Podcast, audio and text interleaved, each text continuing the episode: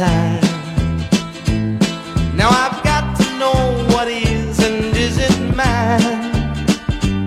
If you receive my letter telling you I'd soon be free, then you'll know just what to do if you still want me. 音乐有风险，观影需谨慎。听冰糖电影，有效躲避烂片。嗨，你好，我是冰糖。嗯，在这样一个充斥着烂片的暑期档呢，有时候不得不去看一下院线以外的电影，或者是美剧。今天我们要讲的是美剧《怪奇物语》。这部剧集当中呢，充满了很多向八十年代的流行电影啊、流行文化致敬的元素，加上呢，它也同时具备科幻或者说灵异的元素。以至于很多人在看这部剧的时候呢，会感觉自己好像已经穿越回了八十年代的斯皮尔伯格电影，比如说那部经典的《E.T.》。当三个孩子骑着自行车保护那个女孩想突破重围的时候，面对迎面而来的汽车，我当时以为真的会出现那个《E.T.》当中的经典画面，就是自行车腾空而起，那种怀旧和怀念的感觉，相信很多朋友在看的时候都有。所以不要说冰糖是标题党哦。本期文案来自同源木月，改编自公众号玲珑茄。Do you know where he is? Hiding. From who?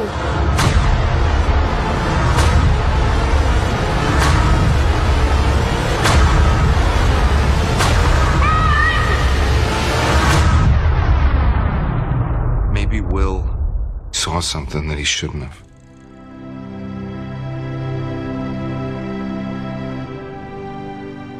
怪奇物语》作为一部 Netflix 出品的暑期新剧，尽管节奏微慢，不过想起他们之前制作的《纸牌屋》和《超感八人组》，看起来后期也许会精彩绝伦。《怪奇物语》原名 Montauk，蒙托克怪兽，这个名字来源于美国人民在海滩上发现的一具腐烂的动物尸体。而《怪奇物语》的整个故事背景设定呢，是在上世纪八十年代美国的一个小镇。一个小男孩凭空消失后，他的家人集结了朋友和当地警察寻找真相，却无意中卷入了一个高度机密的政府实验项目里，有可怕的超自然力量。而小男孩的三个小伙伴同样在寻找着他们的好朋友，并且遇到了一个非常奇怪的女孩，也许这个女孩跟他们的朋友失踪有关。整部剧用老梗和剧本撑起的故事。在剧迷们看来，却比那些徒有创意的更吸引人。八九十年代流行文化堆砌起来的复古怀旧画面，与故事基调也十分契合。当然，咱们也要用数据说话。《怪奇物语》的评分，截止到七月二十七号呢，豆瓣是八点八，IMDB 是九点二。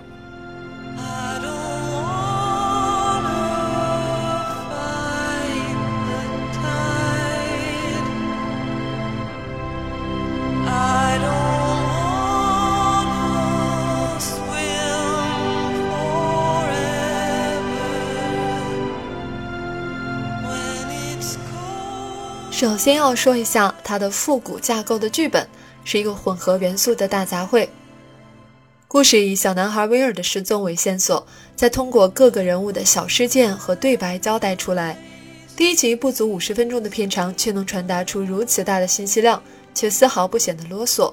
这里没有过于浓烈的感情戏，没有繁杂的科幻解说，风平浪静但危机骤至的小镇。是美国八十年代恐怖片惯用的故事背景，异次元怪物与神秘组织作为全剧恐怖元素的重要部分，充分地彰显了现代恐怖科幻作品阴谋论盛行的文化思潮。而怪兽的出现和电力有关，这也是在众多传统科幻题材小说中常用的手法。外加上复古质感的迷幻电子音乐，失踪男孩威尔唱的那一首 Should I Stay or Should I Go？第三集片尾，Peter Gabriel 翻唱 David Bowie 的《Heroes》。第四集开篇，Joy Division 的《Atmosphere》，这些都将音乐延伸到了新高度。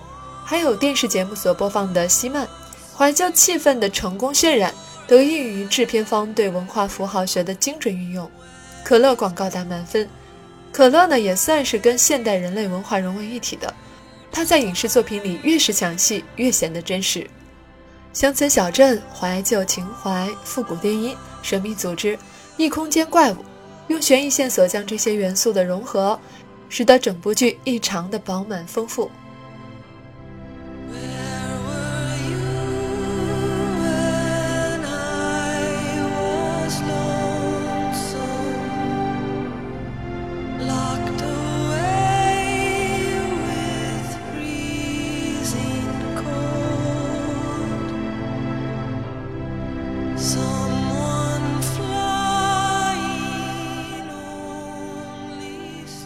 其次呢，是向斯蒂芬金致敬的剧本，不落俗套的刻板印象。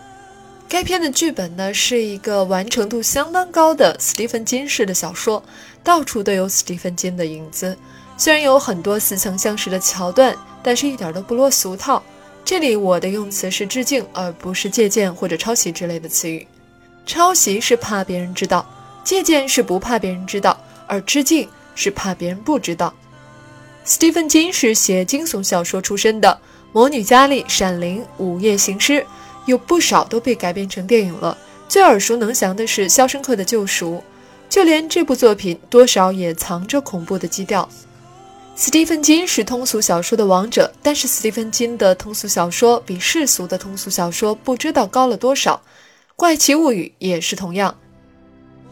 斯蒂芬金最擅长的心理描写可以说达到抽丝剥茧的程度，而又能对情感、心理做出很高的区分度。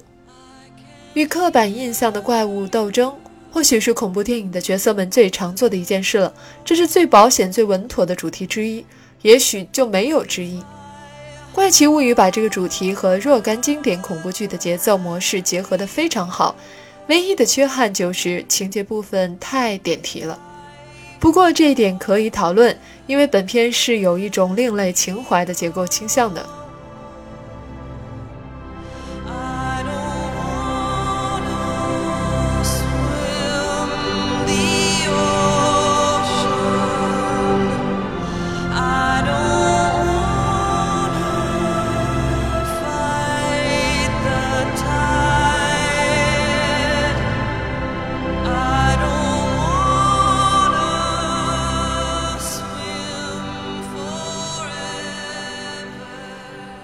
要来说的是真挚的情怀、暖心的众生和原始的情感。惊悚恐怖元素的确是不可或缺的元素，但更可贵的是这部剧在更深的层面上刻画出人类最真挚的情感、友情、亲情以及村庄的爱。就如众多剧迷所说的，一股浓厚的人情味儿始终贯穿着全剧，没有创新之处，但部分场景切换的剪辑较为出彩。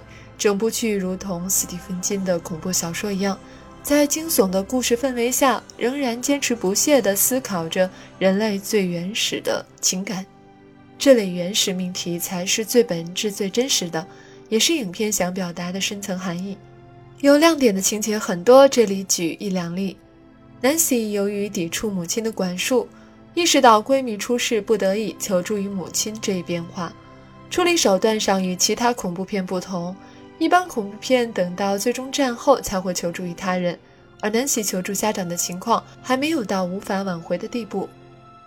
少年三人行、警官和双人行，到最后上升到整个小镇一同对抗邪恶这样的一个大格局。这样的递进汇合的衔接故事表现得十分自然流畅。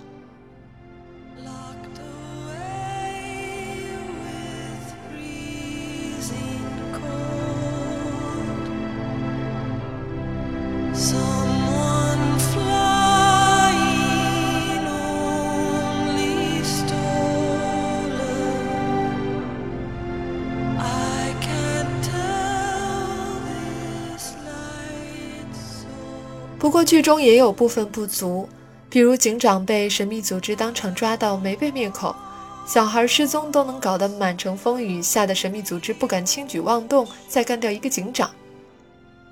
把主演分为少年组和成年组来看，成年组主演在初期设定很饱满，但在故事发展中表现力不足，不过表现出成年人应有的稳重、睿智和责任。小孩作为主角，对事件的认知能力竟然有成人的水平，在现实逻辑中说不通。且小孩的情感和行为相较于成年人少了很大的表达空间。威尔回家后再次出现幻觉，并突出怪虫，但为了安慰家人而假装没事。巴耶斯家过上了一个美满的圣诞节。制作组表示，如果要推出第二季的话，故事将会紧接着第一季的结尾展开。第二季会更像是续集，而不是第二季。如果人们喜欢这部电视剧，我们就不排除推出第二季的可能。实话说，冰糖已经等不及想要看第二季了，但是具体什么时候拍还不知道。好在第一季的八集已经全部放出来了，大家可以先看为快。下期我们可能会聊一聊《盗墓笔记》，到时再见。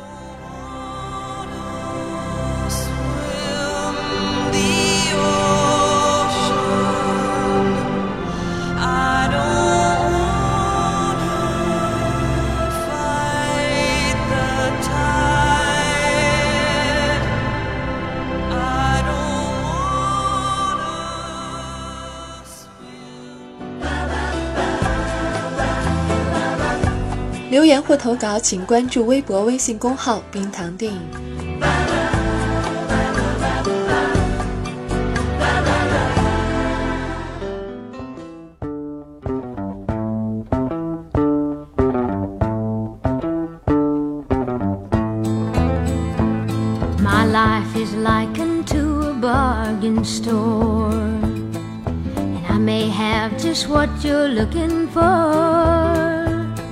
If you don't mind the fact that all the merchandise is used, but with a little mending it could be as good as new. Why, you take for instance this old broken heart. If you will just replace the missing parts, you would be surprised to find how good it really is. Take it and you never will be sorry that you did. The bargain store is open, come inside. You can easily afford the price. Love is all you need to purchase all the merchandise, and I can guarantee you'll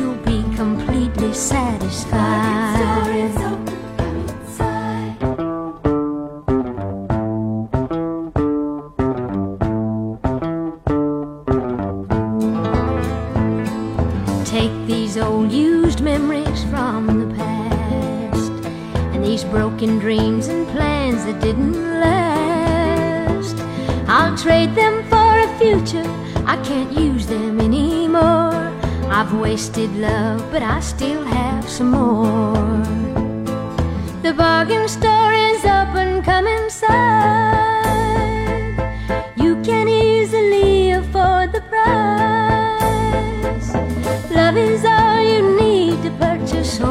Merchandise and I can guarantee you'll be completely satisfied. My life is likened to a bargain store, and I may have just what you're looking for. If you don't mind the fact that all the merchandise is used,